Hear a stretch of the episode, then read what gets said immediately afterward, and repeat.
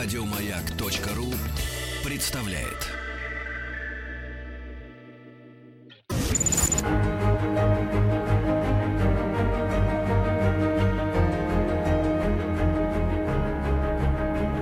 Проект Димы Зицера. Любить нельзя воспитывать. Здравствуйте, дорогие друзья. 2 апреля, весна. Мы с вами не слышались 10 дней, даже чуть больше.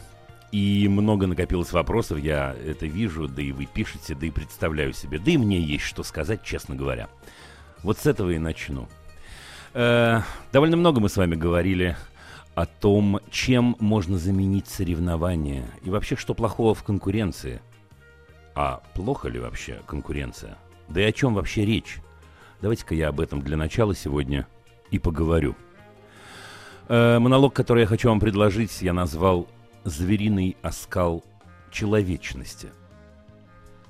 Конкуренция заложена в нашей природе, запальчиво восклицает, восклицает моя собеседница. Это инстинкт. Что и говорить, в определенном смысле она совершенно права. Давайте вспомним, как именно в нас срабатывают эти заложенные инстинкты – я полагаю, вы не раз это наблюдали. Скажем, в театре. Когда зал, кажется, еще дышит финальными звуками «Аиды», а первые зрители уже ринулись в гардероб. Кто из нас не бывал в подобной ситуации? Всего несколько минут назад публика благоговейно внимала Верди, и вот теперь в гардеробе разворачивается настоящая битва за право взять пальто первым. Или, например, у шведского стола когда мы, будучи не в состоянии остановиться, кладем себе на тарелку седьмой кусок колбасы. А еще, как вдруг на дороге нам становится супер важно доехать до светофора первым, обогнав какую-то машину. И мы радостно подрезаем ее, самодовольно поглядывая в зеркало заднего вида. Что происходит с нами в такие минуты, объяснить довольно просто. Просто, поскольку инстинкты – штука несложная – Понятно ведь, что срабатывает в нас в гардеробе, не правда ли? Это привет из тех времен, когда опередить другого значило не только овладеть ситуацией, но и выжить. Происходящее у шведского стола тоже несложно объяснить. Не так важно бывает нашим меньшим братьям схватить кусок побольше. Так важно бывает им сделать это. Ведь иначе еды может попросту не хватить. Вот инстинкт заставляет нас брать ее про запас на будущее. Добежать первым до пещеры не менее важно. Ведь иначе можно прохлопать место у костра, да и самка может достаться кому-то другому. У животных от действия этих инстинктов часто зависит жизнь. Наверное, именно поэтому и нам бывает довольно сложно противостоять этим внутренним позывам. Вроде и не хотел включаться в соревнования, как уже вовсю нажимаешь на газ и испытываешь привычный подъем духа от легкой победы. Что поделаешь? Так уж мы устроены. Мы, совершающие бесконечный путь от животного к человеческому. А человечность не в том ли и заключается, чтобы наблюдать и замечать собственные инстинктивные позывы и сознательно решать, как поступать.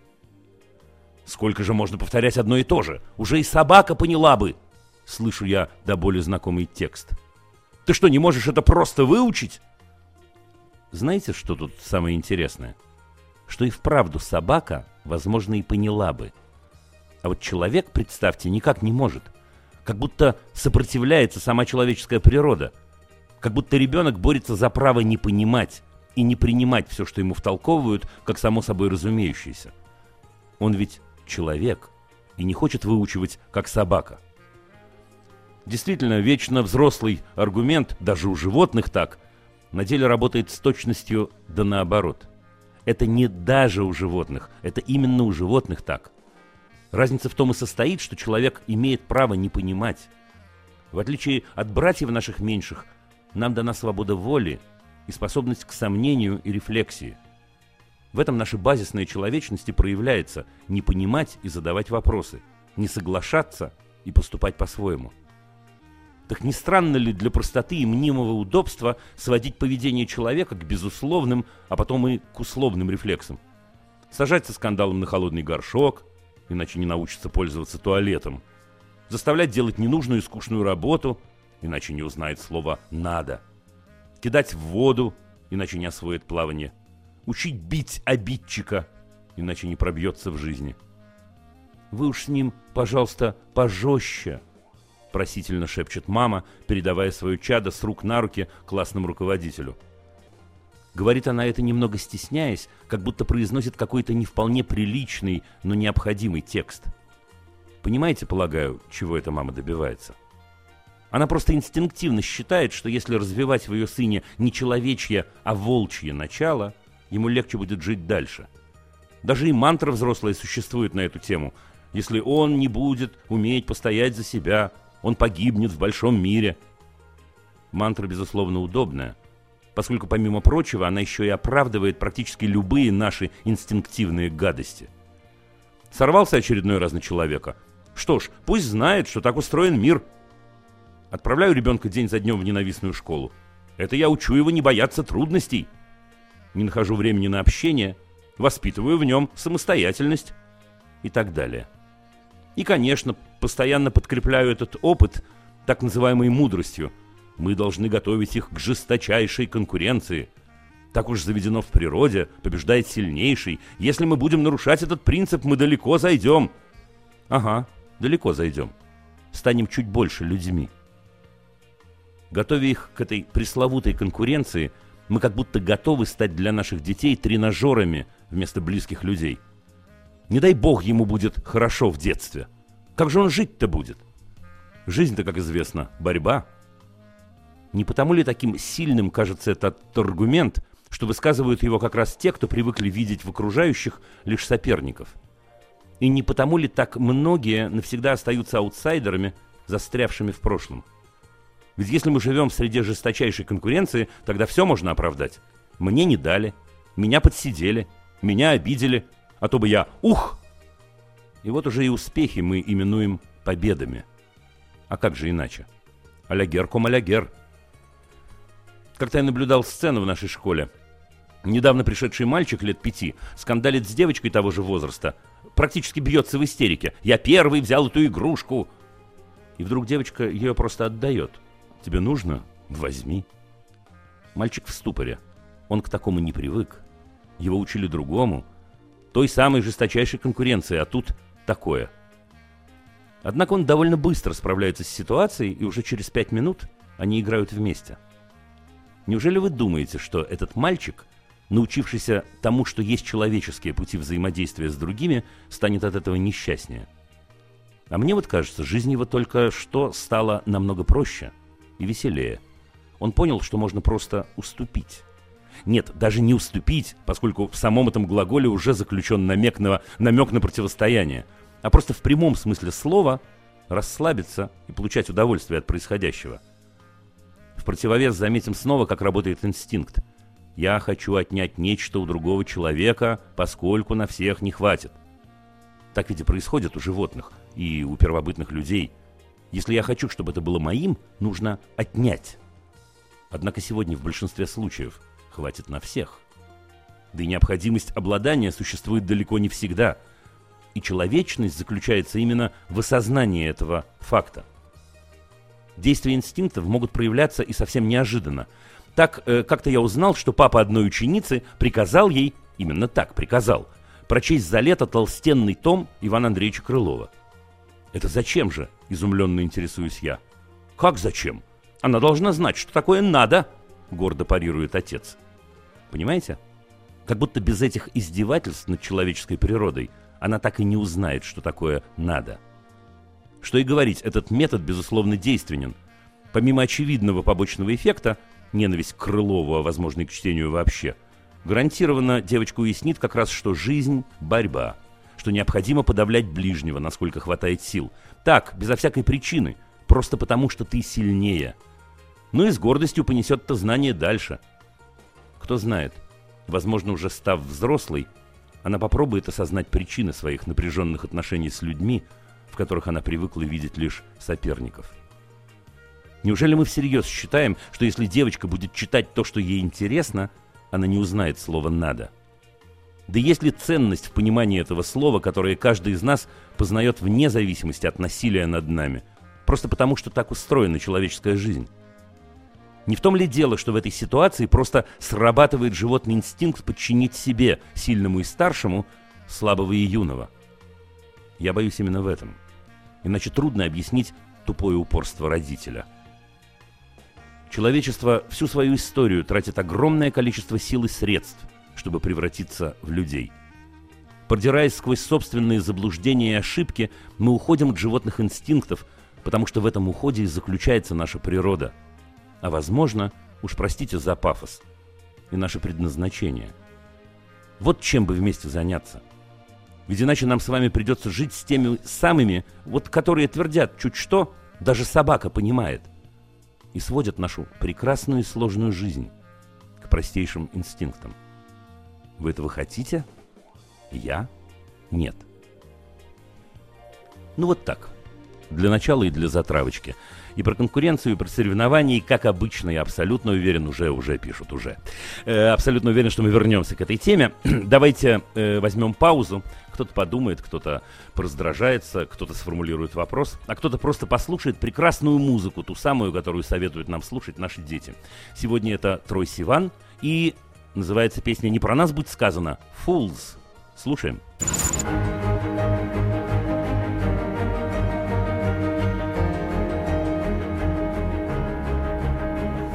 Проект Димы Зицера. Любить нельзя воспитывать. Традиционно меня спрашивают, а можно ли прочесть э, монологи отдельно от программы. Можно, друзья. Я всегда, как и делал раньше, выкладываю это в Инстаграме в день, когда я этот монолог произношу. Так что, если хотите, вы найдете это в печатном варианте. Так, ну, а мы к нашим, так сказать, беседам Марина из Кирова дозвонилась до нас. Здравствуйте, Марина. А, добрый вечер, Дмитрий. У меня к вам вопрос. Для вопрос... вас Вадим, но, но бог с ним. Давайте. Да. У меня к вам честно, вопрос честно, такой... правду говорю. Давайте. Хорошо. Вопрос такой, знаете, он больше из практики. А, вот а, вчера буквально поругались с ребенком. Изначально стала не права я. Я, угу. точнее, не то, что не права, я немножко высказалась не подумав, что ребенок поймет все превратно настолько, что он э, может себе надумать, что он там хуже, лучше ли родителей, хуже родителей, и он... А расскажите, ребенок... Марин, ну расскажите в двух словах, раз уже разговариваем, но чуть подробнее, просто чтобы было понятно и мне, и слушателям. Ну, мы просто играли в ходилки-бродилки, играли в игру, ага. неважно. И ребенок а, отказывался идти по правилам игры скажем так. Ну, не хотел там mm-hmm. что, делать того или иного. В результате чего? Я говорю, раз ты не играешь по правилам, значит, получается, ты ну, выбываешь из игры. И это ребенка вот эта Я фраза... буду играть только... одна. С папой вместе. Да. Ребенка фраза настолько оскорбила, что я даже бы, ну, ну, не задумалась, если я разговаривала бы со своим сверстником а, о том, что это может настолько задеть младшее чадо. И ком начал, он начал реветь, начал плакать, началась какая-то такая внутренняя обида. Потом у нас вступился да. в защиту папа. Папа уже сказал, так, ну, все, заканчиваем, давай, продолжаем играть, переставай. Но ребенок уже зациклился. Вытащить из этого состояния ну, мы да. его не смогли. Ага. И вот у нас и потом уже и папа не смог долго терпеть истерики ребенка, и тоже на него поругался. В общем, вся семья у нас поругалась. Мы теперь, и, Прекрасно а, провели вечер, короче говоря. Отлично. И я, и я-то понимаю, что я не права. Я к нему перед сном подошла и сказала, сын, ты знаешь, мама с папой тоже ошибаются. Я была сегодня не права, когда сказала тебе вот это. Я ну, не имела так в виду. Просто, вы знаете, мне иногда не хватает какого-то такого практического совета, как вытащить ребенка из состояния вот этого агрессии. И при этом как, э, ну, чтобы авторитет родительский, что ли, не упал его. То есть, чтобы он не Марин, думал, что, ну, родители Марин, такие же. Я понял. Я понял, понял, понял, понял. Скажите мне, пожалуйста, что мы все ребенок, ребенок. Как его зовут-то? Рома. А, и сколько Роме лет? А, три, три года. Марина, вы прикалываетесь? Ну, три с половиной года, да. Извините. Три года! И в этот момент, ой, все, я молчу, молчу, молчу, не буду вас ругать. Я когда-то дал зарок не ругать, не ругать радиослушателей. Несколько раз срывался, но, но нет, сейчас, сейчас Нет, это будет мой успех, я поругать. не стану. Марина, Марин, ну смотрите, играет человек трех лет в игру с мамой и папой. Чудесно проводит время. Да, э, выстраивает правила игры. Но он понятия не имеет, что у него мама такая серьезная, что она против нарушений правил. Кстати, непонятно почему, но это дело ваше. Игра же она и есть игра. Мы играем с мамой и папой. Я нарушаю, я проверяю рамки, я то, я все. Ну, иногда можно мне что-нибудь шепнуть, иногда можно сказать, слушай, мне интересно играть иначе и так далее, но ругать ты меня не за что точно. Ну что ж я такого сделал-то? Ничего, нарушил правила, придумал свои. А что, разве те правила, которые говорят мама с папой, они правильные, а мои неправильные? Правда же нет? Ну да. Это, это первый вопрос на подумать. Второй вопрос на подумать. Это про возраст. Я действительно очень часто говорю э, про то, что люди, они люди вне зависимости от возраста. Это правда, но все-таки возраст на нас, конечно, влияет. Когда мне 3-3,5 года, мама и папа для меня это боги настоящие. Боги, которые не могут сделать мне плохо, которые абсолютно правы, которые самые любимые, самые главные люди на свете – и тут происходит такой слом. Вот только что я был в этом счастье вместе с мамой и папой. И вдруг это счастье сломалось. Сломалось из-за чего? Внимание, Марина. Из-за того, что я не прав. Он даже допустить мысль не может о том, что не права мама или папа. Так что на эту тему вы не волнуйтесь, это у нас будет третий пункт сейчас. Я не прав, я плох. Я плох. Не может быть иначе. И так почти до 7 лет. В этом главная проблема, знаете, между взрослыми и детьми, что взрослые, когда они начинают детей обижать, я совсем не имею сейчас вас в виду, мы обязательно uh-huh. из этой чаще с вами выберемся. Но когда взрослые обижают детей, они, они забывают об этом важнейшем правиле. Для детей взрослые и так, ну вот боги, у меня нет другого слова, честно. Мы верим им безраздельно, когда нам 3 года, 4 года, 5 лет. И поэтому Каждый раз, когда мы обманываем, манипулируем, наезжаем, извините меня за выражение, uh-huh, и так далее, uh-huh. мы как будто... Слушайте, мы как будто их немножко предаем. Это слишком сильное слово, но я говорю его умышленно. Потому что у нас и так их вера есть на 100%. Они и так нас готовы слушать с утра до вечера. И так вы, наверное, слушаете наши передачи. Довольно часто мамы или папы звонят и говорят, слушайте, он за мной хвостиком ходит, я в туалет не могу сходить. Так он ходит-то за нами, потому что мы самое главное, что у них есть в жизни, ничего важнее нет. Вот. Значит, это то, что касается самого случая. Нет ни одной причины, даю вам честное слово, честное слово, нет ни одной причины, эм, ну, воспитывать его в кавычках и без кавычек таким образом. Если вы с папой играете по правилам, он будет играть по правилам, поверьте мне. Если вы шепнете ему в какой-то момент, слушай, дружище, не в три года, конечно, а лучше все-таки чуть попозже. Э, дружище, э, слушай, мне не очень приятно сейчас, давай мы э, вернемся к правилам. Он вас послушает, ну, может, он проверит рамки, может, он попрыгает, пошалит шалит, но он вас послушает. Даже не сомневайтесь в этом. Ваше слово последнее и самое сильное. Теперь, что касается того, что с этим делать. Мне кажется, надо просто в тот момент, когда все спокойно и хорошо, попросить прощения. Вы это сделали. То есть вы не попросили прощения, насколько я слышал, а попросить прощения хорошо. Прям вот такими словами. Не сказать «я была не права», а просто сказать «измени меня, пожалуйста» сказать ровно то, Марин, что вы хотели бы слышать от него в ситуации, когда он не прав. Вот как вы хотели бы, чтобы он э, завершал конфликт? Ну, таким образом, правда? Ну, извини, я был неправ. И в этой ситуации вы можете сказать, причем у вас есть столько отговорок, да, я заигралась, слушай, я, мне вдруг стало то же самое очень-очень интересно. Я договорю.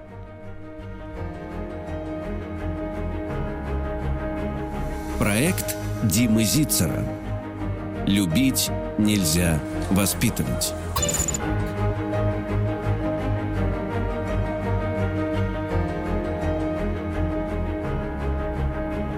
Проект Димы Зицера. Любить нельзя воспитывать. Чуть-чуть не договорили с Мариной из Кирова, и сейчас в нескольких предложениях договорим. Марин, вы со мной? Угу. Да, да, да. Да, ура. Да, э, э, я специально попросил оставить вас на линии на случай, если вдруг у вас будут какие-то вопросы. Потому что еще один пункт очень-очень важный, о котором вы спрашивали, я не, не, не ответил. Значит, что касается авторитета. Марин, Авторитет ваш безграничен. Я это сказал уже другими словами, но хочу повторить еще раз в связи со словом авторитет. Безграничен. Не сомневайтесь в этом. Если есть какие-то вещи, которые я могу гарантировать, это я могу гарантировать. Ваш сын смотрит на вас снизу вверх, он смотрит на вас как на высших существ, любимых, прекрасных, лучших и так далее. Э, в случае, когда вы произнесете э, «сыночки, я ошиблась», или э, прости меня, пожалуйста, авторитет ваш только у- усилится, поверьте мне. Кстати говоря, я сейчас обращаюсь не только к вам, да, дорогие радиослушатели, я обращаюсь сейчас ко всем и к учителям, например. Да, вот есть же такая легенда очень-очень странная о том, что если человек попросит прощения, он как бы становится слабым. Ребята, если бы это было так, то направо и налево все бы просили прощения и так далее. Нет, человек становится сильным, именно поэтому бывает так сложно многим из нас попросить прощения и признать свою вину. Понимаете, какая штука? В этот момент вы показываете своему сыну самый лучший пример. Пример взрослого, сильного, умного, любящего человека, который может легко сказать «прости, я не права» и признать это, и он бросится вам на шею, Марин. Ответил? Да, спасибо. Да? Да. Марина Рома лучший на свете мальчик трех с половиной лет, поверьте мне. Немедленно целуйте его, обнимайте, играйте в, люби, в любые игры и нарушайте правила побольше. И вы, и он. Правда. Ура, удачи. Хорошо, э, друзья, э, давайте несколько, несколько сообщений. Есть одно сообщение, мимо которого я не могу пройти, оно не подписано, и это хорошо. Вы поймете сейчас, почему я так говорю. Здравствуйте. Дочке 9 лет, она умная, но очень ленивая. С трудом зубы чистим, и уроки с трудом заставляем, и то только через ремень. Как быть? Значит, дорогой автор этого сообщения, я очень надеюсь, что то, что вы пишете через ремень, это метафора.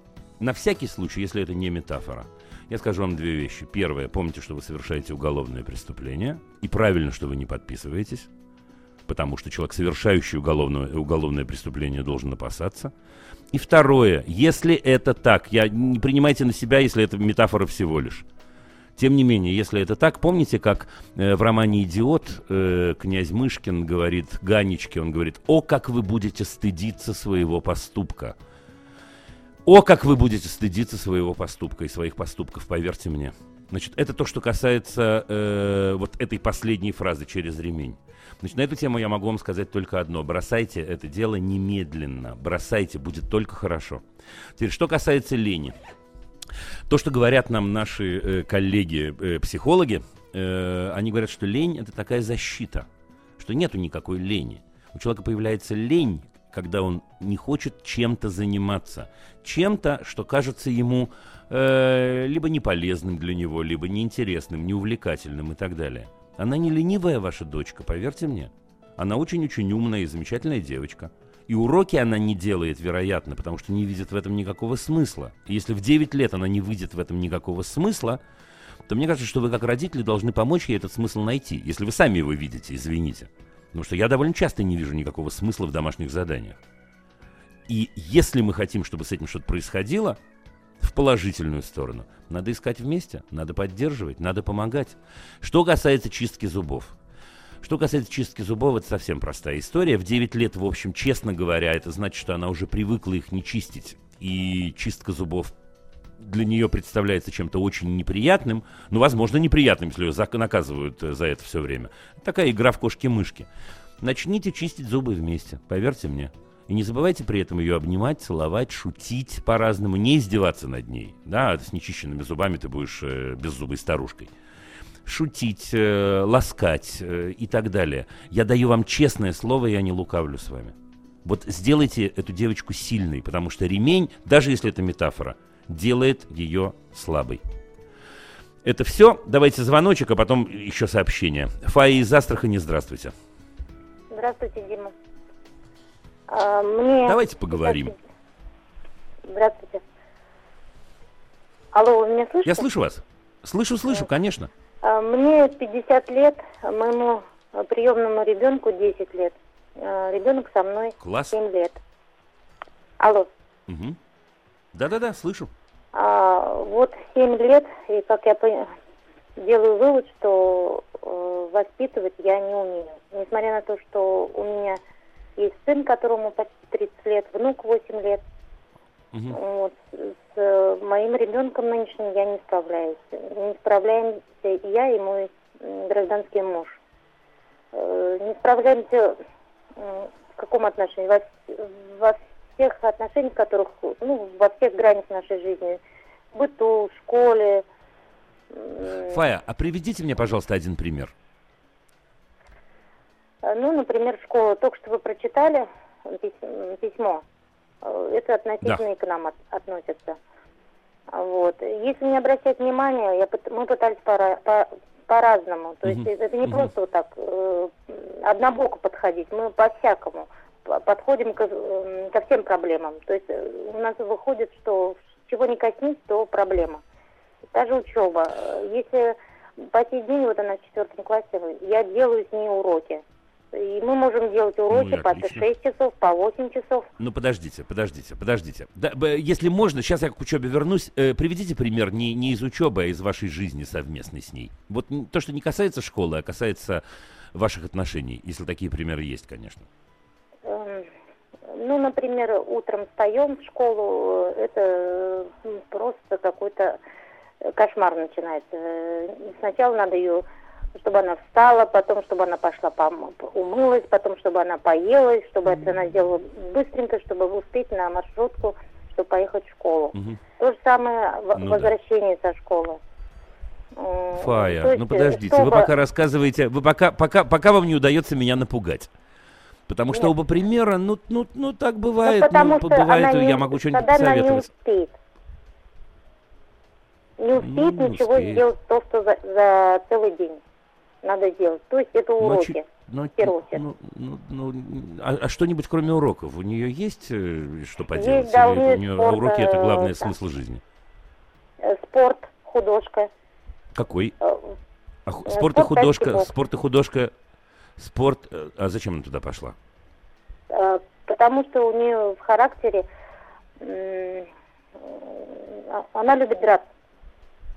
Фай, Когда я туда если дала, она попала что-нибудь, свою... если предложить ей, подождите, если предложить ей провести день, как она хочет, что она будет делать? Вот представьте себе а, эксперимент она будет такой, лаборатория. В телефоне, в телефоне. Угу. Э, угу. то есть играть в игры. Э, да. Ну, увлечение она себе найдет. То есть ребенок Какое? у меня, я не говорю, что у меня ребенок плохой, Просто... Да расскажите, какое. Да я уверен, что у вас лучшая на свете девочка. О чем вы говорите? Я искренне говорю. Какое это развлечение она найдет? По натуре, увлечение? По, по натуре цыганка, которая она Фая, должна жить своей Фая, жизнью, расскажите мне, кошечка. расскажите, что она будет делать. Подождите, да, я. Она будет что она будет делать? Она будет лепить, она будет э, ну. играть свои игры, э, которые сама да. придумает. То есть а, себе занятие она всегда найдет. Отлично. Значит, теперь смотрите. У нас имеется с вами следующий факт. Да, мне кажется, что в данном случае э, совершенно не важно, что она приемная девочка, но, во всяком случае, ничего такого, э, что имело бы отношение к этому факту, вы не сказали, честно. Поэтому я буду просто отвечать.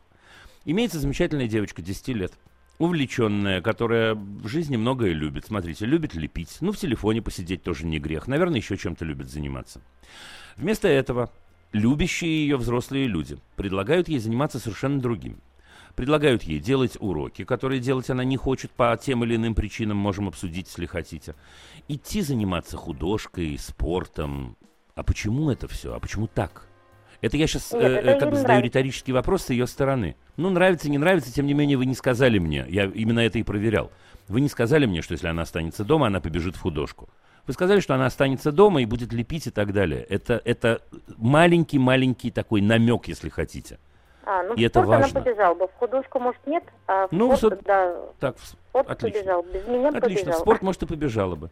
Ну, так может быть, на самом деле, эта девочка действительно замечательная и понимающая, чего она хочет, и когда вы с ней сидите 6 или 8 часов и делаете уроки, она их не делает, ну, просто потому что не видит в этом смысла, в продолжении действительно того письма, которое я прочел. Что с этим делать, это вопрос отдельный, мы можем про это поговорить ну уж точно она... Ну вот просто, понимаете, почему я так э, э, отвечаю вам? Потому что вы начали с того, что вы взрослая женщина и не справляетесь. Как не справляетесь? Справляетесь э, отлично, и главное, с чем тут справляться? Ну с чем справляться? С тем, чтобы удовлетворить учительницу? С чем мы справляемся-то? Ну, я... В чем ваш неуспех? Бы, если бы была моя воля, я бы забрала бы ее со школы вообще, потому что ей это не нужно. Я знаю, что она так. могла бы это все закончить экстерном потом, через несколько лет, когда она созреет. Фая, дорогая, ну подождите одну секунду. Да у нас все можно, подождите. Вы, судя по всему, не открывали даже закон об образовании, поверьте мне. А я открывал несколько раз. Несколько раз даже про это рассказывал. Я не говорю вам, надо уйти из школы. Я не говорю этого, это было бы грубо и слишком прямолинейно. Но взвесить разные варианты, конечно, можно. Она может учиться дома, она может учиться в экстерном, она может учиться сегодня через интернет, есть разные э, варианты учебы. И все это совершенно законно.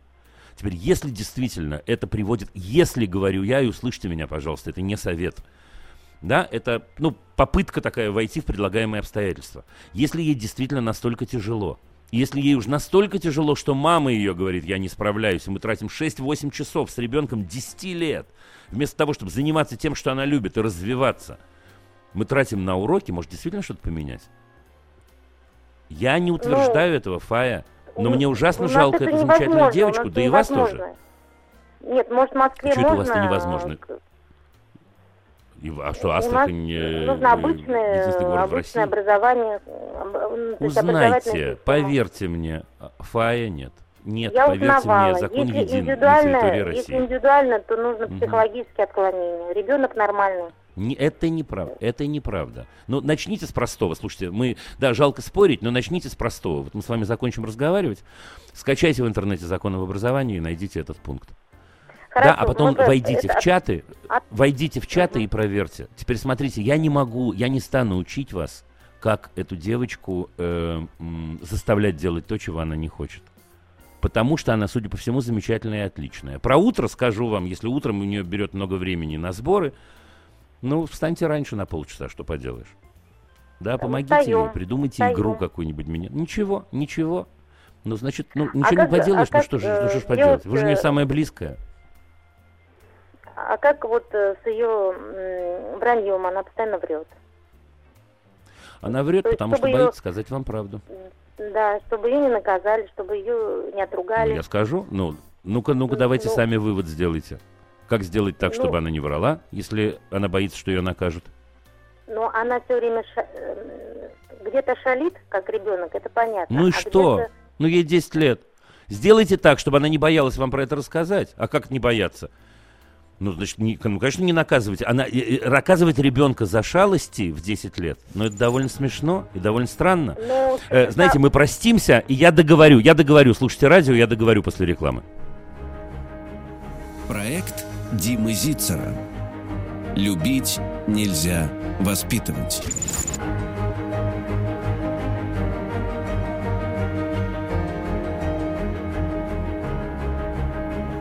Проект Димы Зицера. Любить нельзя воспитывать. Мы простились с Фаей, нет ее на линии, но все-таки я попробую подытожить э, э, то, что я сказал, и как-то ответить э, на все вместе. Фая, мне кажется, что вам нужно бы сесть без вашей девочки замечательной, может быть, э, с вашим мужем вдвоем, и подумать о том, какие отношения с ней вы хотите. Я почти уверен, что вы очень быстро придете к выводу, что вы хотите тепла, что вы хотите покоя, что вы хотите э, лежать на диване, обниматься и, э, не знаю, рисовать вместе, а может быть, киношку какую-то смотреть и так далее. А дальше надо попробовать понять, что этим отношениям мешает. И мне кажется, что на следующем этапе выяснится, что есть очень много правил, которые иногда мы сами себе придумываем, и они-то эти правила и портят нашу жизнь. Нам кажется, что эти правила соблюдать необходимо, а жить мы будем когда-нибудь потом, когда мы сможем соблюсти все эти правила. Увы, так не получается. Ничего нельзя поделать. И поэтому, если человек в 10 лет врет вам, как вы говорите, это плохой знак. Не буду вас обманывать. Это знак того, что она боится, извините, вас. Не вас, не потому что вы такая страшная. Возможно, ваши реакции. Возможно, чего-то еще. Вот вы говорите, она шалит, как ребенок, а мы ее ругаем. Ну за что же можно э, э, ругать девочку 10 лет? Ну вот честно. Ну вот честно. Ну что, она стул под учительницей в классе подожгла. Что, что произошло-то? А если бы и да, на самом деле это звучало бы ужасно, но все равно это не повод э, э, ее ругать. Это повод сделать так, чтобы это не повторилось, и понять, как, как же такое произошло, и сделать так, чтобы она это поняла. и сделала выводы. А уж в ситуации, когда она э, э, врет вам, она сигнализирует, мама дорогая, я тебя побаиваюсь. И поэтому, мне кажется, надо начать с другой стороны. И надо поговорить с ней и сказать, моя дорогая, к сожалению, я не спросил, как ее зовут. Я очень-очень хочу, чтобы мы друг другу верили. Я обещаю тебе, но только смотрите, врать нельзя. Я обещаю тебе, что что бы ты мне ни рассказала, я не буду на тебя кричать, я не буду тебя ругать. Я сначала успокоюсь, даже если я буду очень нервничать, а потом мы с тобой поговорим, как мама с дочкой. И это очень-очень важно, правда. Про уроки 6 или 8 часов я в очередной раз говорю, это, я, это рефреном звучит у нас в программе, я понимаю почему, и не говорю вам не говорите об этом, наоборот, говорите об этом, это очень важная тема. Если человек тратит весь вечер в 10 лет на уроки, у него не остается времени на себя, значит, что-то не в порядке. На первом этапе, мне кажется, что надо разговаривать с учительницей. Если нужно, то с директором. Если нужно, то с РАНО. А если есть другой вариант какой-то, возможно, забирать человека из школы. Поверьте мне, и в Астрахани тоже, можно уйти на домашнее обучение. Я не говорю, что это единственный путь. Ребят, это ненормально и неправильно, если у наших детей нет времени на себя, а есть время только на то, чтобы удовлетворять систему образования – который не умеет организоваться так, чтобы ребенок рос, развивался, э, познавал действительность и вообще проводил время с родителями. Вот так что вот так, Фая. Я уверен, что у вас все получится. Только спокойненько и начните с точки, э, как бы вы хотели. И дальше ищите это тепло. Сообщение, друзья. Сыну 8 лет. Во втором классе нас настигла проблема грызения школьных принадлежностей. Очень сильно до мяса в кавычках э, ворота, э, ворот куртки, э, сование пальцев в рот. Что делать? Разговоры не помогают, обещает, но не контролирует себя. Разрешил жевать смолку, жвачка из смолы, но как только у него кончаются запасы, ручка оказывается сгрызенной и так далее. Елена задает вопрос. Елена, э, уважаемая, мне кажется, что в первую очередь вам надо сходить к неврологу. Я не думаю, что ваш сын чем-то болен. Правда. Но то, что вы описываете, если речь идет про э, 8 лет, это такой намек на невроз. Э, невроз, как вы понимаете, это не заболевание. Из него бывают всякие заболевания и развиваются, но давайте для начала считать, что ну просто что-то его гнетет, просто ему довольно тяжело. От чего это бывает? Слушайте, может быть давление на него в восьмом классе такое со всех сторон. Может и с вашей, а может и не с вашей, а может со стороны учительницы. С вашей, тем не менее, тоже, поскольку раз уж вы берете с него слово, что он не будет этого делать, значит, есть такое давление. Он не может сдерживаться, поверьте мне. И э, ругать его за это нет никакого смысла. И говорить ему «пообещай мне» нет никакого смысла. Наоборот, надо попробовать сделать его жизнь лучше, лучше легче. Ну, помочь для начала, на самом-то деле. Да, можем попробовать. Ну, вот как-то так. Э, Александр из Кемерово, здравствуйте. У нас две минутки, но хотя бы начнем. Александр? Да-да, вы меня слышите? А нету. А нет, есть Александр. Я уже думал, вас нету со мной. Да, здравствуйте. Рассказывайте. Да, да, да, я с вами. Дима, ну я вот сейчас э, переосмысливаю то, что написал, свой вопрос. Понимаю, что вопрос задан не совсем правильно. Вот звучал он примерно так. Э, дочь 13 лет э, за последний год очень сильно располнела. И единственная радость ага. в жизни у нее осталась, ну, скажем так, еда. Да. Ну, это звучит, наверное, категорично, да, но даже, наверное, не так нужно начинать, последствия не в этом. Но причина не в этом. Причина в том, что э, нет какого-то устойчивого интереса, нет желания увлечься чем-то. Э, так, чтобы серьезно, надолго. В нашей жизни было несколько попыток, и это танцы, и это спорт, даже несколько видов спорта, но не хватает, э, там, ну, максимум полгода, год, и все, интерес остывает, уходит. Вот. Э, вот это сильно ну и что дальше сейчас. Происходит? Ну, уходит интерес. А дальше чего? Ну, уходит интерес. Возникает новый. Ну, и чего это, дальше? Это, эта пустота, она заполняется вот таким вот э, образом жизни. Понятно, что у нее сейчас не Но она же, она же не сама... Подождите, подождите, Александр. Александр, подождите. Да, если у нас не хватит времени, а его, скорее всего, не хватит, мы через новости перескочим. Да?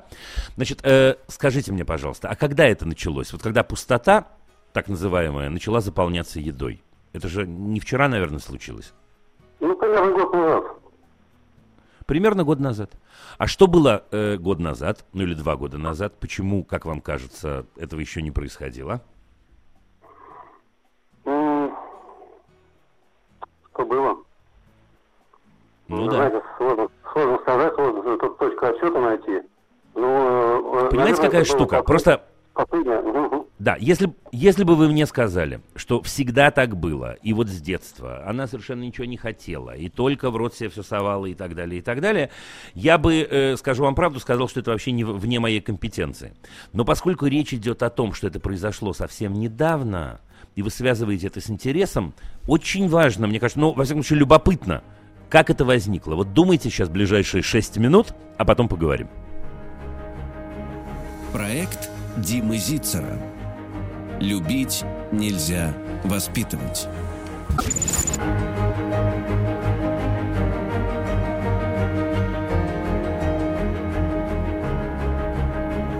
Проект Димы Зицера. Любить нельзя воспитывать. И второй час апрельский мы начинаем прямо сейчас. Плюс семь четыре девять пять семь два восемь семь один семь один. Наш телефон в студии. А мы, между тем, продолжаем разговор с Александром. Ну что, Александр, пришла какая-нибудь идея в голову? Напоминаю, был вопрос, с чего все это началось на самом-то деле, или как постепенно это пришло к этому положению вещей? Э, да, Дим, ну это, наверное, не началось, а продолжилось, если брать вот период год назад. Э, стало меньше времени свободного у нас, у родителей, э, которые, ну, скажем так, можно было посвятить детям. Ну, при этом мы не очень внимательные родители, так если откровенно, то есть не готовы, э, скажем так, все свободное время проводить. Ну ладно, не ругайте себя, вот. уверен, что все в порядке. Не, не ругаю, да. оценки, я думаю, таких много сейчас. Угу. А, ну, говорю, вот меня беспокоит другое, поскольку это не даже проблема последнего года.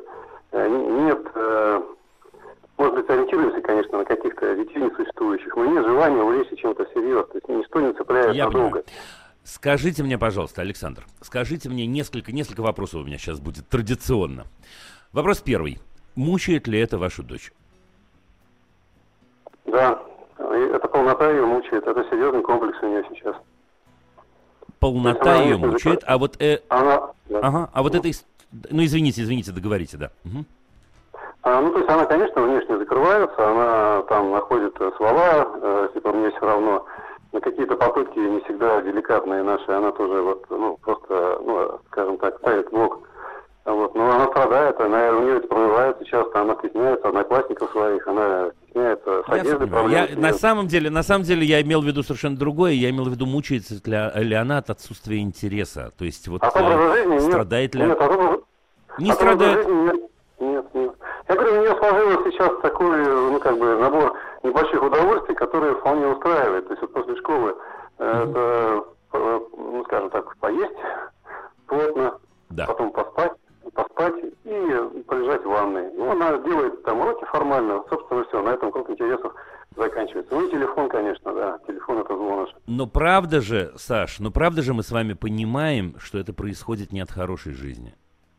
Или мы не понимаем? Нет, а такое осознание-то есть, конечно, что это просто есть. пустота, да? Значит, это происходит чаще всего. Ну и, ну, конечно, конечно, и столько людей э, э, умных про это пишет и говорит, что ну просто невозможно их не слышать. Это происходит, конечно, не от хорошей жизни. Это происходит от того, что таким образом вы сами произнесли этот глагол. Она закрывается. И вот, э, ну вот вы рассказали эту историю довольно печальную, да, вот что все свелось к нескольким очень-очень простым удовольствиям. Мне кажется, что, во-первых, вот традиционный совет. Попробуйте от нее отстать. Я слышу, что вам это непросто.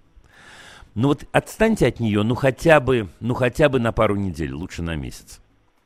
Вот табу такое я бы посоветовал вам ввести. Мы не говорим ни о еде, ни о э, э, полноте. Просто не говорим. Вот не говорим. Запрет. Про это разговаривать нельзя. Ни вам, ни вашей жене. Э, первое. Второе. Мне кажется, будет очень-очень здорово, если вы поступите даже, так сказать, в обратную сторону. Например, если вы введете в ближайшее время какую-нибудь традицию, если у вас такой традиции нет еще, вместе ходить что-нибудь есть. Ну, хотя бы раз в неделю. Ну, хотя бы в субботу или в воскресенье. Э, почему, понимаете, наверное, но я на всякий случай произнесу. Потому что в этот момент э, мы убиваем с вами сразу двух зайцев – во-первых, у нас получается структурированное такое общение друг с другом. Вы говорите, у нас не хватает времени, вы правы, у многих не хватает времени. А тут, когда мы сидим в кафе или в ресторане, у нас вдруг появляется время. Мы вдруг оказываемся за одним столом. И вдруг получается, что нам есть о чем поговорить. Это первое. А второе, понятное дело, что когда я нахожусь в кафе или в ресторане, я начинаю вспоминать, как это культура питания. Я не могу заказать полностью меню. Я заказываю что-то одно, советуюсь с мамой. Мама, а что ты будешь есть? А я у тебя вилочкой там что-то поковыряюсь в тарелочке, а ты у меня и так далее. При этом помните о табу, мы не говорим, ты себе слишком много заказала. Вот позвольте себе один раз, сколько закажет, пусть не доест лучше. Да, это, кстати, важный момент, пусть не доест лучше. Я вдруг заподозревал, вдруг около нее был кто-то в детстве, кто говорил, что надо доесть. Но это я не спрашиваю вас, оставим это риторическим вопросом. Значит, это второе. О чем говорить, э, когда вы находитесь в кафе, и вообще о чем говорить? Мне кажется, будет очень здорово, если вы начнете ей много-много рассказывать о своей жизни. Вот правда. О том, как вы э, э, провели детство, о том, кого вы встретили на работе, о том, как вы с другом провели время, о том, как мама присмотрела в магазине новое платье, о том, какой фильм вы посмотрели, о том, какой фильм вы хотите посмотреть вместе. Прямо много-много. Пусть она обнаружит, что ее родители увлекающиеся люди – и увлекающиеся не только ею, то есть не только люди, которые зациклены на ней и, говорит, э, и говорят, у тебя ничего интересного в жизни нет, а вот мы-то, забудьте про нее и говорите о себе.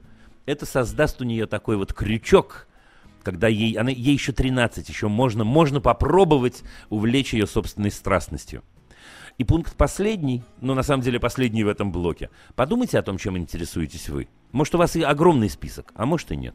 Вот чем интересуетесь вы, кроме ее уроков? Что вы делаете, какие у вас хобби, в какие секции вы ходите, чем вы увлечены? И так далее. Ну, как-то про это ей расскажите, а лучше с собой возьмите, а лучше что-нибудь вместе придумайте. Ну вот, пока получился такой список, Александр.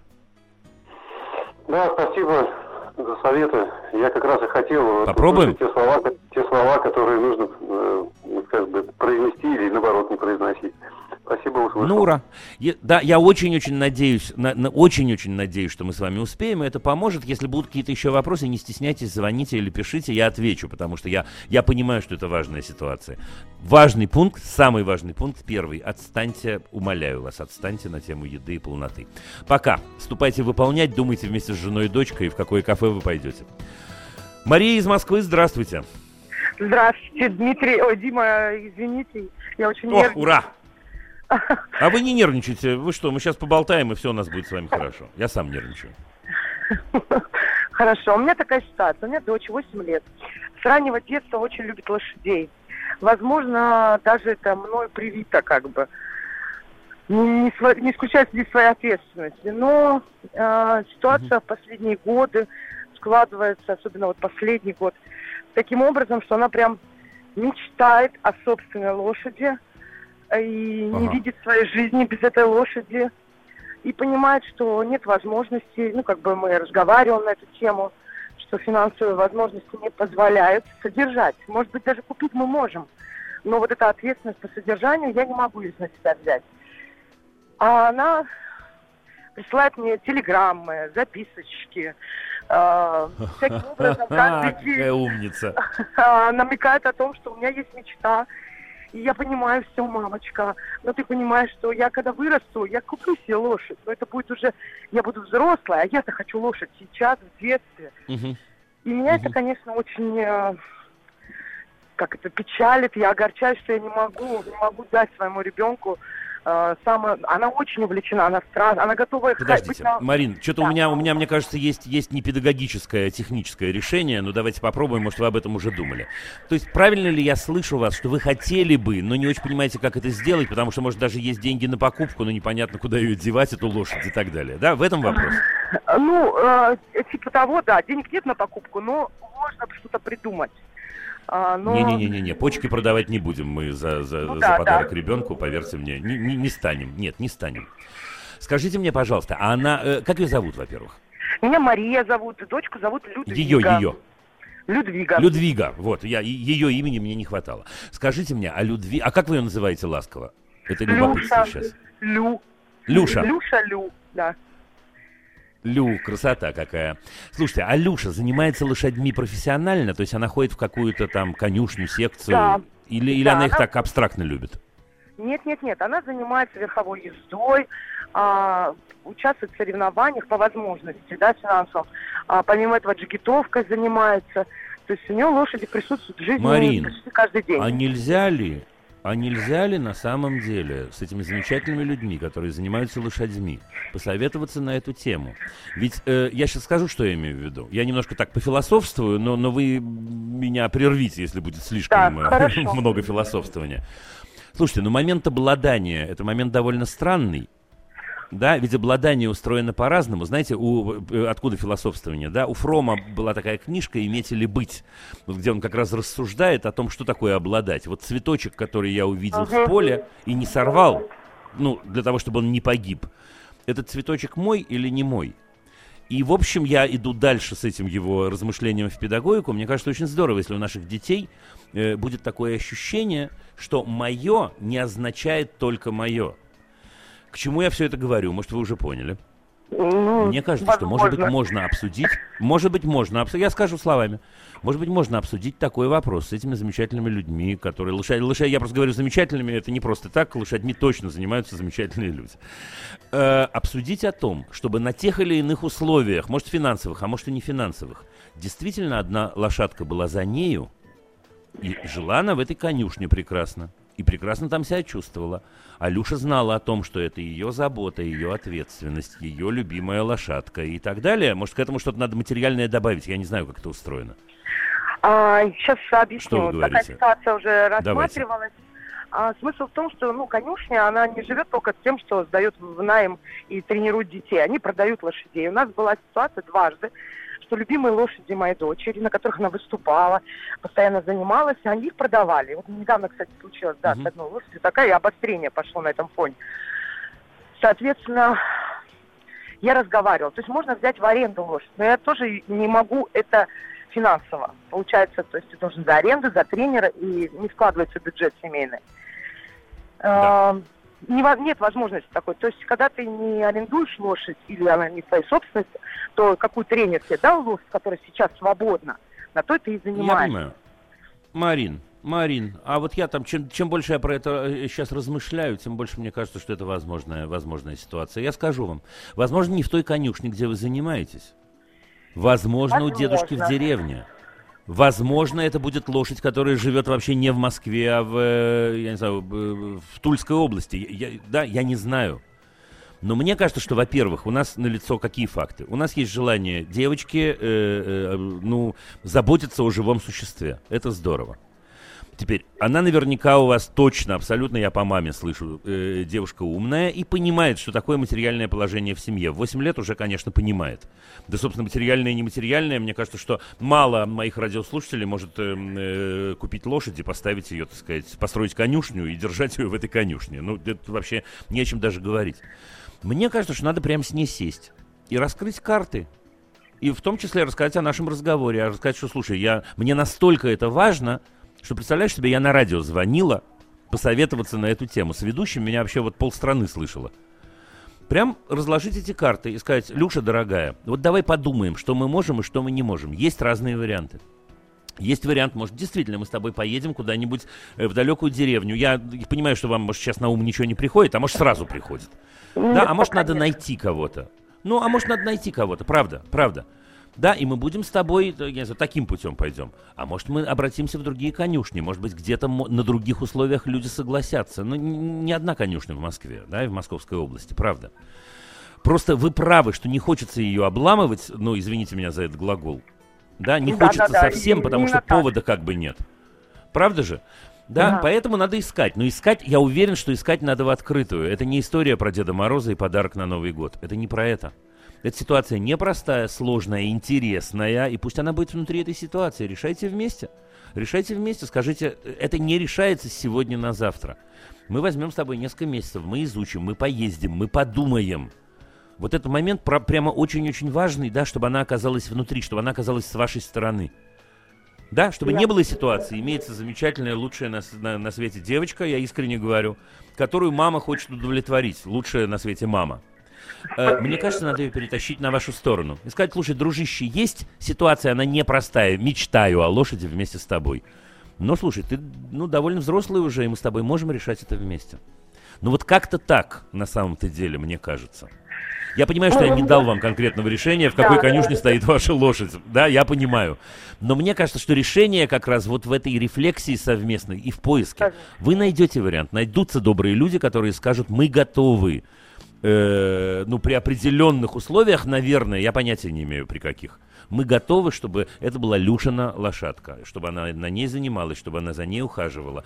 Потом в какой-то момент, может, они захотят ее продать, а может, и не захотят, не знаю, слушайте. Ну, не знаю, я, я просто... Почему я про деревню заговорил? Потому что я точно знаю нескольких людей, у которых э, лошадь стоит, они ее используют, понимаете, там туда-сюда для сенокоса, там пожилые люди и так далее. Счастливы были бы, таких людей много. Ну да. да. Спасибо огромное. Да, вы мне Да, вы извините, надежду. что я не дал вам ответ конкретный, Нет, но мне конечно, кажется, конкретный ответ вам и не нужен. Конкретный ответ с Люшей вместе вы найдете, правда. Да, в доказательство вашей серьезности можете дать ей послушать подкаст, вот э, этот кусочек, правда. Ну, собственно, она вам и так поверит, что вы этим озабочены и разговаривали даже по радио. Марина, да, удачи вам. Черкните потом пару слов, что получилось. Я очень-очень хотел бы, чтобы получилось. Да. Пока. Все, удачи Люша, привет. И вам. Яков из Архангельска, здравствуйте. Дима, здравствуйте. Э, ну, вопрос следующий. То есть э, изначально в семье обсуждали э, ребенку Никита зовут, 8 лет, э, в восьмом классе, 14 лет. Mm-hmm. То есть сначала понятно там с, с, э, с возрастом, кем Никита хочет стать, там, инженером, через год кем хочешь стать там фотографом, в зависимости от увлечений в конкретный возраст. Но чем ближе mm-hmm. выпускные классы, да, возникает вопрос уже абсолютно серьезно, да, то есть как он э, задает да. этот вопрос нам там, да, в плане совета каких-то, так и мы интересуемся, Никита, кем хочет стать будущим, так и в школе уже начинаются вопросы в плане родителей, вместе с детьми определяйтесь, там, какие вы выпускные экзамены планируете сдавать, куда там будете учиться дальше в 11 классе, либо после 9 будет уходить. То есть вопрос первый, когда все-таки э, реально ребенок может определиться со своим будущим, да, потому что мне кажется, что там 8, 9, 10 класс это как бы рано. А с другой рано, стороны, рано, как понять какие-то да, маячки, я не знаю, там, а, которые помогут и, ну, прежде всего, самому ребенку определиться с его каким-то будущим Слушайте, в плане скажу, выбора профессии. Я скажу. Э, Яков, во-первых, спасибо вам за вопрос. Я обожаю говорить на эту тему. Значит, во-первых, для того, чтобы не повторяться, я скажу вам, у меня э, э, в одном из подкастов вы найдете вот вступительный монолог, так и называется, о профориентации. Послушайте его. Я не буду пересказывать его, но это ровно об этом. Главную мысль вы уже высказали, да, про то, что это, конечно, рано. Теперь смотрите, что я хочу сказать. Школа, которая говорит, надо определяться, пусть идет гулять. Вот извините меня за эти слова. Школа должна заниматься совершенно другим. Приставать к 14-летнему человеку, кем ты хочешь быть сейчас, во-первых, он уже есть, ваш замечательный Никита. Я уверен, что у него есть уже свои интересы, свои склонности и так далее. Худшее, что мы с вами можем сделать, это взять с него сейчас честное слово, что через 4 года он поступит в определенный университет. А если он передумает завтра? А если он скажет, я иду на физику, а сам пойдет на биологию? Спокойно да, спокойно. Это я не ругаю школу, потому что я знаю, что школа, ну, так или иначе относится к определенной системе и не всегда задумывается каждая конкретная школа, о чем мы занимаемся.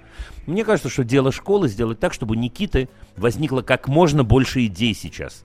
То есть прямо противоположное, да, тому, что они делают. Uh-huh. Не одна идея, я хочу быть инженером, а много идей. А может быть, я хочу быть инженером, а может быть, я хочу быть клоуном, а может, я хочу быть летчиком, а может, я хочу быть писателем.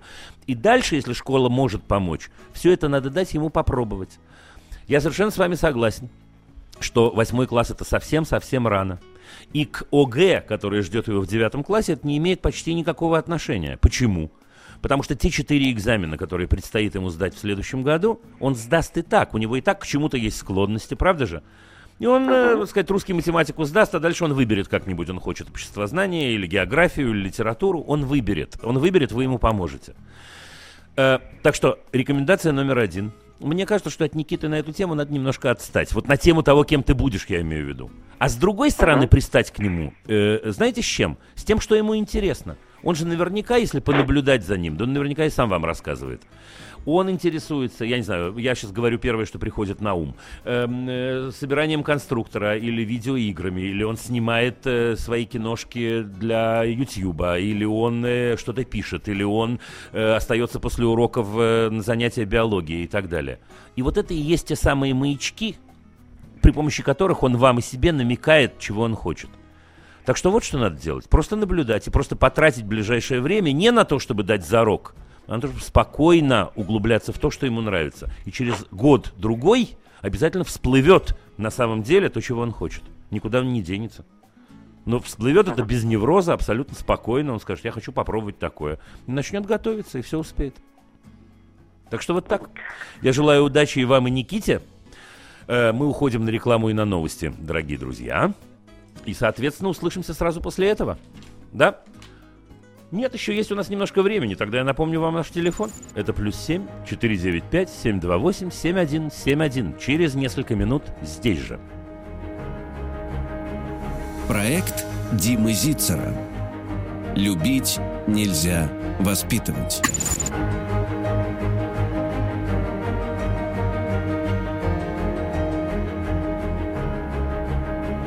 Проект Димы Зицера. Любить нельзя воспитывать. Итак, мы продолжаем. Э, Анна из Голицына, здравствуйте. Здравствуйте, Дима. Э, вопрос следующий. Иван, пять с половиной лет, э, Матвей, три года, Э, Иван любит соревноваться давно. Э, корни этого, я догадываюсь, в том, что любимый мультфильм «Вспыш», как-то упустила я, что это мультфильм про сам... Ну, не только «Вспыш», «Пожарный Сэм», «Робокар Поле», где есть главный, который побеждает, один, самый лучший. Есть все остальные. Так вот, вопрос в следующем. Младшему это чуждо, но он, он научился у старшего, и как тот же сильнее старший Иван, значит, младший все время да. находится в ситуации проигрыша и страдает. Э, соответственно, пыталась как-то, вот конкретно идут по тротуару, э, идет старший, он увидел младший, срочно кидается ему под ноги, я первый, Иван, я первый, ну, драка, слезы, как, ну, как положено. Ну, не драка, слезы, обида, что и он опять проиграл. Да. Объясняла младшему, что давай попробуем, зачем тебе выигрывать, почему ты хочешь выигрывать, э, ну, то есть давай не будем ага. соревноваться. А он чего? А он говорит, ну, как, ну, ну, я же просто немножко старый, старше, а, ну да, ты старше, ты же сильнее, ты же можешь э, ему уступить. А, ну, Нет, ладно. подождите, подождите, Нет, ну давайте, так, это же самое интересное, подождите, давайте, не бегите. Давайте. А э, вот когда он говорит, э, когда э, э, вы говорите, ты же старше и так далее, уступать-то совершенно не обязательно. Вопрос, вопрос, зачем побеждать? Вот это прям интересный вопрос для меня вопрос. А он ответил... А вот про это что он тогда, говорит? Смотрите, он говорит, э, побеждать, ну, потому что тебе достаются все призы. Вот почему, я спрашиваю, почему Вспыш побеждает? Зачем ему? А он говорит, ну, чтобы быть, э, чтобы быть самым быстрым, он же самый быстрый, самый первый, он же всегда призы получает. То есть, чтобы что? получать призы. Ну, ну, подождите, нет, подождите. Это, это, это я сейчас, мы просто разговариваем с вами теоретически для того, чтобы запутать немножко и вас, на самом деле, и Ванечку вашего тоже. А, но ведь призов-то никаких нет, когда он первый по тротуару доходит, там, не знаю, до да. парадной. Призов нет. Почему в этот момент важно побеждать? Почему ему? Вот, вот не знаю, наверное, ага. не могу ответить. Помогите ему. А я, мы можем ответить, конечно, с вами на Давайте. этот вопрос. Мы чудесно можем с вами ответить на этот вопрос. Во-первых, мы сегодня начинали с этого программу. Может, вы слышали, Именно правда? поэтому Или я позвонила, конечно. А, ну и прекрасно. Внутри, да, внутри ситуации Потому хочу что... разобраться, как быть. Потому что в этот момент э, Ванечка ваш замечательный, да и Матвей тоже, э, у них происходят всякие, ну они ощущают всякие приятные ощущения физические. Это, это же физическое ощущение. Вот вспомните, я привожу там пример э, в этой статье о том, что происходит с человеком. Так обычно бывает чаще с мужчинами, но бывает со всеми. Да, когда вот ах, я еду, и вдруг мне становится очень важно обогнать определенную машину. Это же действительно как-то вот и в груди какое-то тепло разливается. Правда? Не, но удовлетворение, оно на самом деле трансформируется в конкретные всякие ощущения физические. Да, удовлетворение такое слово, которое мы придумали. Да, у него так щеки начинают гореть как-то так, не знаю, зубы иногда скрежещут и так далее, и так далее. Э, мне кажется, что, во-первых, я, я дам и более простой совет, я вам обещаю. Во-первых, э, можно с Ваней про это поговорить. Вот поговорить с ним прямо э, шесть с половиной лет, он сможет это проанализировать, вы ему поможете и открыть с изумлением, что на самом деле дело тут не в том, что он хочет кого-то победить, а дело в том, что у него какие-то очень странные ощущения в теле возникают. И он, может, и не хотел бы младшенького обижать, на самом-то деле. Но вот его это гонит вперед, как... Ну, да, его э, э, гонит вперед, так как некоторые из нас, конечно, не мы с вами, и, конечно, не те, кто нас слушают, но некоторые из нас действительно у шведского стола пытаются все понадкусать, извините, как в том анекдоте, да? Вот, это же, они же тоже в этот момент не хотят казаться зверюшками, правда? Но в этот момент как будто в голове кто-то шепчет тебе, извините, все сожри. Правда? Как будто кто-то шепчет тебе, завтра не будет еды. На самом деле сейчас я называю уже биологические причины. Программа биологическая работает, завтра не будет еды, я должен это съесть. Еда завтра будет, спокойно, все нормально. То же самое с точки зрения инстинкта происходит и э, э, с вашим замечательным Ваней. Значит, если с ним поговорить про физические ощущения, во-первых, он сможет с этим что-нибудь сделать. Я приведу простой пример. Самый простой, может, это не про него. Если у него сжимаются зубы в тот момент, когда он хочет победить Матвейку, Значит, в этот момент, если разжать зубы, он вместо этого брата обнимет. Это звучит как чудеса, но, поверьте мне, это работает на 100%. Да, значит, это раз. Это такая рефлексия, довольно сложная и очень-очень интересная.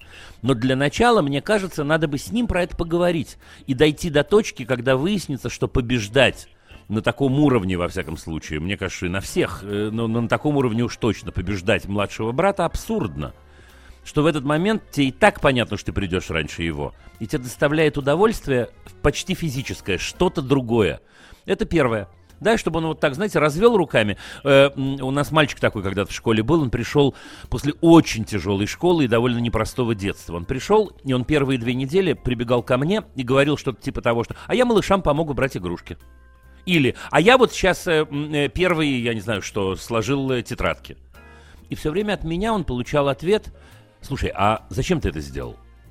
И это довольно часто ставило его в тупик, но из этого тупика ему приходилось выходить, нам вместе вернее, и приходить к очень интересным результатам. Да, зачем? Ну, ты зачем малышам-то помог?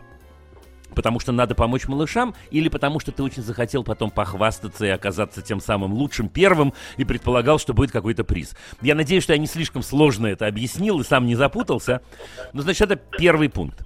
А пункт второй намного проще. Э, Анна намного проще. Начните играть с ними в несоревновательные игры. Много прямо.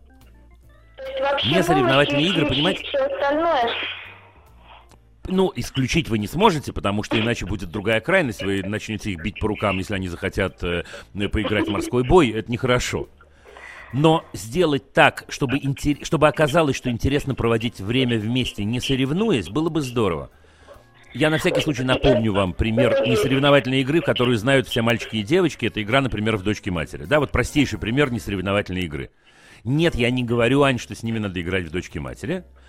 Я привожу пример ролевой игры, в которой удовольствие мы получаем не от того, что кто-то кого-то победил, а от того, что, например, мы э, э, вместе что-то делаем, вместе что-то представляем. И в этом смысле к несоревновательным играм и занятиям, конечно, относится творчество. Конечно. Да, если мы рисуем вместе, я не могу нарисовать быстрее, чем ты, это не имеет ни к чему никакого отношения. И даже лучше не могу нарисовать, потому что у каждого художника свой взгляд, правда? Да, Если да. мы ставим спектакль, э, я не могу поставить спектакль лучше, чем ты. Наоборот, мы нужны друг другу для того, чтобы наш спектакль э, понравился зрителям и вообще, чтобы мы получили удовольствие. И вот такие все... И много в магазинах есть, на самом деле, игрушки покупные всякие такие, которые основаны на совместной работе, а не на том, что кто-то кого-то победит. Теперь, что касается этого вашего мультфильма, который я, к сожалению, не смотрел, или к счастью, ну, вообще-то, если он основан на этом, то все в порядке. Авторы мультфильма, видите, как хорошо подцепили Ваню и других всяких молодых людей, потому что они взывают именно к этому, вероятно. И вообще-то можно с ним и про этот мультфильм поговорить, и другие показать, и иногда сказать, что глупости всякие бывают и так далее. Все. То есть, э, как, э, ну, я понимаю, что запретить я не могу уже правильно его смотреть. То есть просто, просто поговорить и все, и оставить как есть, если смотрит, Да нет, да нет. Но вы еще, он еще находится в том счастливом возрасте, и, и вы вместе с ним, когда то, что вы ему посоветуете, он сделает обязательно. Особенно, если вы скажете, слушай, Вань, э, я вспомнила такой мультфильм из своего детства. Так, что-то я жалею, что я тебе его не показала, и мы вместе его не посмотрели. Ну и посмотрите «Ежик в тумане» Нарштейна, и получите удовольствие большое. Оба. Хорошо. Да, или посмотрите, я не знаю, или, или, или все что угодно, или Карлсона посмотрите, или Крокодила Гену, все что угодно. Да, то есть э, как будто его нужно, ну, подсадить, извините меня за э, глагол, на удовольствие, не связанное с соревнованием. А таких удовольствий очень много. Мы едим не для того, чтобы съесть быстрее, а потому что получаем удовольствие от еды. Правда? Мы общаемся с мамой и сказки слушаем не потому, что я слушаю лучше, чем другие, а потому что у мамы такой замечательный голос и сказки такие чудесные, и я прям плыву от счастья. И мне тем приятнее плыть, что рядом плывет еще один человек. Да? То есть акцентировать на этом внимание побольше, на том, что... Да, не акцентировать внимание, просто делай, что должно, и будь, что будет, господи. Просто, просто получать удовольствие, получать удовольствие от жизни, а не от победы, вот и все. Хорошо, хорошо, огромное спасибо, да? Дим. Удачи вам, я, кстати, абсолютно уверен, что все получится. Э, Татьяна из Москвы, здравствуйте. Да, добрый день, Дима. Э, во-первых, спасибо добрый. огромное за вашу потрясающую передачу. И вопрос у меня в следующем. Дочери 15 лет. Вам. Э, учится в девятом классе. Ну вот в июле будет 16. И есть высокая вероятность угу. того, что дальнейшее обучение она продолжит уже э, за границей, в гимназии. Ага. А, ну вот да. остал, остались, так сказать, небольшие документальные формальности, сдать экзамены, подать документы. В общем, предварительно ее уже зачислили. А, скажите, пожалуйста, насколько нужно продолжать российское обучение? В какой форме? Существуют, я знаю, разные виды дистанционного обучения или экстернат. Для нужно чего? это, не нужно? Параллельно, параллельно с обучением параллельно с обучением в другой стране? Да, да. Не нужно. Ну, я, мое мнение, знаете, какой вопрос, такой ответ. Я боюсь, что вы сейчас слишком прислушаетесь к моему мнению, но, на мой взгляд, не нужно абсолютно.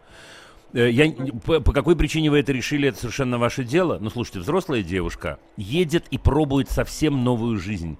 У нее будет столько впечатлений, у нее будет столько нового, ей столькому придется научиться, что в этот момент, э, знаете, начинать э, такое воспитание с пультом дистанционного управления совершенно невозможно. Это только испортит все и вам, и ей, и отношения, не дай бог, испортит. Абсолютно нет. Если она закончит... Я, с точки зрения закона вы меня спрашиваете. Если у нее будет диплом об окончании школы, она сможет поступать в любой университет. А что такого-то? Все. Ну, то есть это совсем не обязательно. Просто я знаю, что многие, уезжая там куда-то, даже там ну, в Европу, в Америку, все равно как бы оставляют какой-то, не знаю, может быть, это отступной вариант э, для получения э, нашего российского аттестата школьного. Слушайте, вопрос, э, это вопрос конкретный, вопрос, чем она захочет заниматься, но я расскажу вам. Отступной вариант, так называемый, у нее есть в любом случае. Во-первых, в большинстве университетов, честно, в большинство университетов ее примут с э, дипломом об окончании школы. Так же, как э, человек с аттестатом российской школы может поступать в университет, я не знаю, в Лондоне или в Берлине или где угодно, как вы знаете. Это абсолютно то же ну, самое. Если вдруг по той или иной причине, неведомой для меня, честно говоря, она решит сдать, сдать ЕГЭ, по закону она может сдать ЕГЭ в любой момент. Но это странное хобби она тогда себе организует. Но это, в общем, да, не наше дело. Нет, нет, ну что вы, все, что ей нужно, когда она далеко, я, вы меня об этом не спрашивали, но я отвечу тоже, как в том анекдоте. Да, да, все, да, что ей нужно, это чувствовать, чувствовать, чувствовать, что она важна, чувствовать ваше тепло, чувствовать, что вы ее не воспитываете, потому что это невозможно. Простите, что я про это говорю, но я знаю просто примеры отрицательные. Когда ребенок уезжает, а родители так взволнованы, при том, что я их очень хорошо понимаю, что они прям стараются каждый шаг эм, ей диктовать и сказать, вот мы у тебя в Фейсбуке увидели картинку, что ты без шапки, как же ты без шапки вышла и так далее. Это вот мы с гневом отметаем или со смехом, а на самом деле, ну только вот прям э, любим, обожаем, помогаем всем, чем можем, приезжаем в гости, привозим ее, балуем и так далее, и так далее. Помните о том, что даже если вы очень хорошо все устроили, ей будет очень непросто, потому что любой переезд связан, как вы понимаете, с э, привыканием заново и с культурным шоком и так далее. Но это здорово, здорово, что она в 16 лет пробует новое настолько и не боится. Ура! Желаю вам удачи от всей души и ей тоже. А мы, между тем, уходим на рекламу, друзья.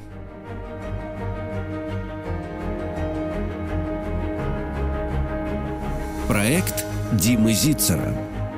Любить нельзя воспитывать.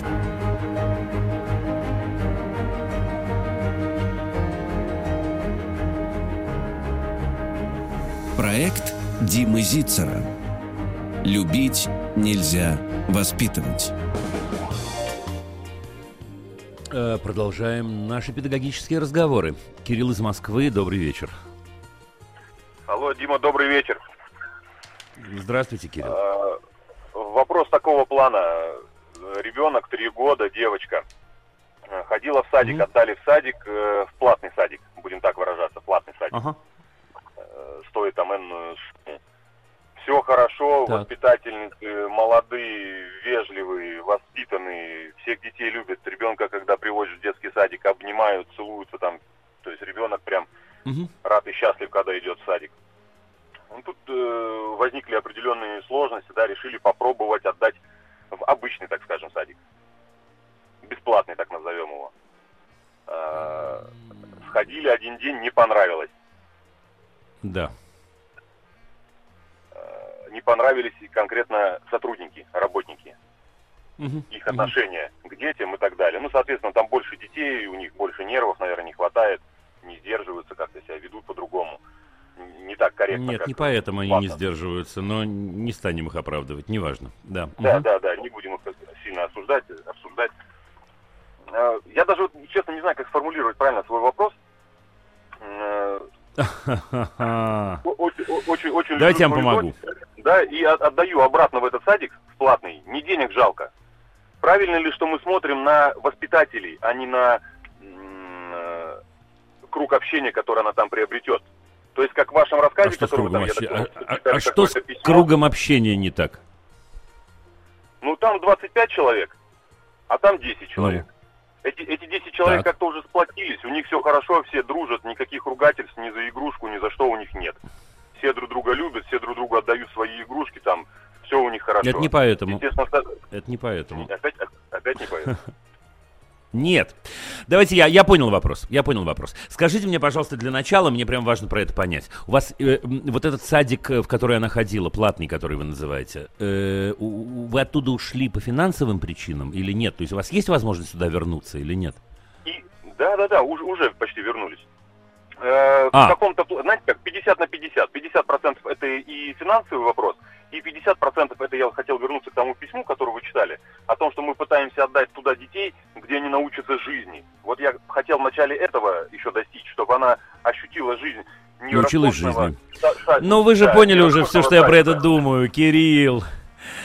Слушайте, э, мне кажется, мне кажется, во-первых, что хорошо, когда любимому человеку хорошо. Согласны с этой простой э, э, максимой? На все сто процентов. Да, Согласны, правда? Значит, с этой точки зрения, э, ну, как минимум, я самое мягкое слово э, выберу. Странно видеть родителей, которые говорят, давайте сделаем его жизнь тяжелой, потому что это ему когда-нибудь поможет. Это поможет ему только в одном. Узнать, что жизнь тяжела, и относиться к жизни как к чему-то очень-очень тяжелому и часто неприятному. Правда. Значит, если у вас есть возможность, во-первых, и вы знаете, это, кстати, не всегда, ребята, не всегда э, э, платная услуга э, лучше бесплатной. В первую очередь, потому что садик Кирилла, о котором вы говорите, второй, это тоже платная услуга. Если вы посчитаете, сколько денег э, э, из ваших налогов уходит на образование, вы поймете на самом-то деле. Любой садик, любая школа является частной, потому что вы оплачиваете эту услугу, а государство по вашему заказу э, эту услугу вам дает. Да, так что на эту тему пусть не будет путаницы. Совершенно справедливо, есть э, э другие формы школы, садиков, в частности, частные школы на 100%. Если вашей девочке там хорошо, конечно, пусть она будет там. Ну, конечно, пусть она будет там. Ваши опасения на тему того, что там 10 человек, которые э, сплотились и отдают друг другу игрушку, я скажу вам, почему они отдают друг другу игрушку. Они отдают другу, друг другу игрушку, потому что воспитательницы на них не орут. Все наоборот вот в той группе, в которой 25 человек, не в том дело, что 25 человек, а в том дело, что в три года люди ведут себя так, как ведут себя взрослые возле них. Если воспитательницы огрызаются и срываются, они в этот момент учат детей огрызаться и срываться. Если воспитательница смеет, именно смеет, потому что это супер профнепригодность, говорить человеку обидные слова или повышать голос, или, я не знаю, еще что, манипулировать, Этому человека учится.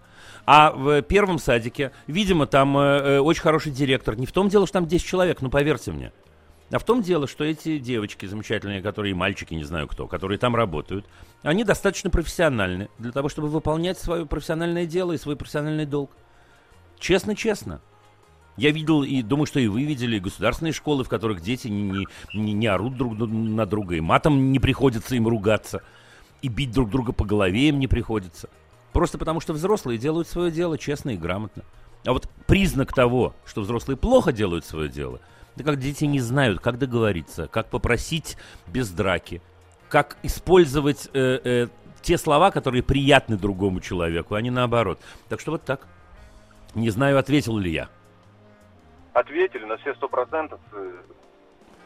Запятую надо ставить после да? слова «любить». Золотые слова, господи.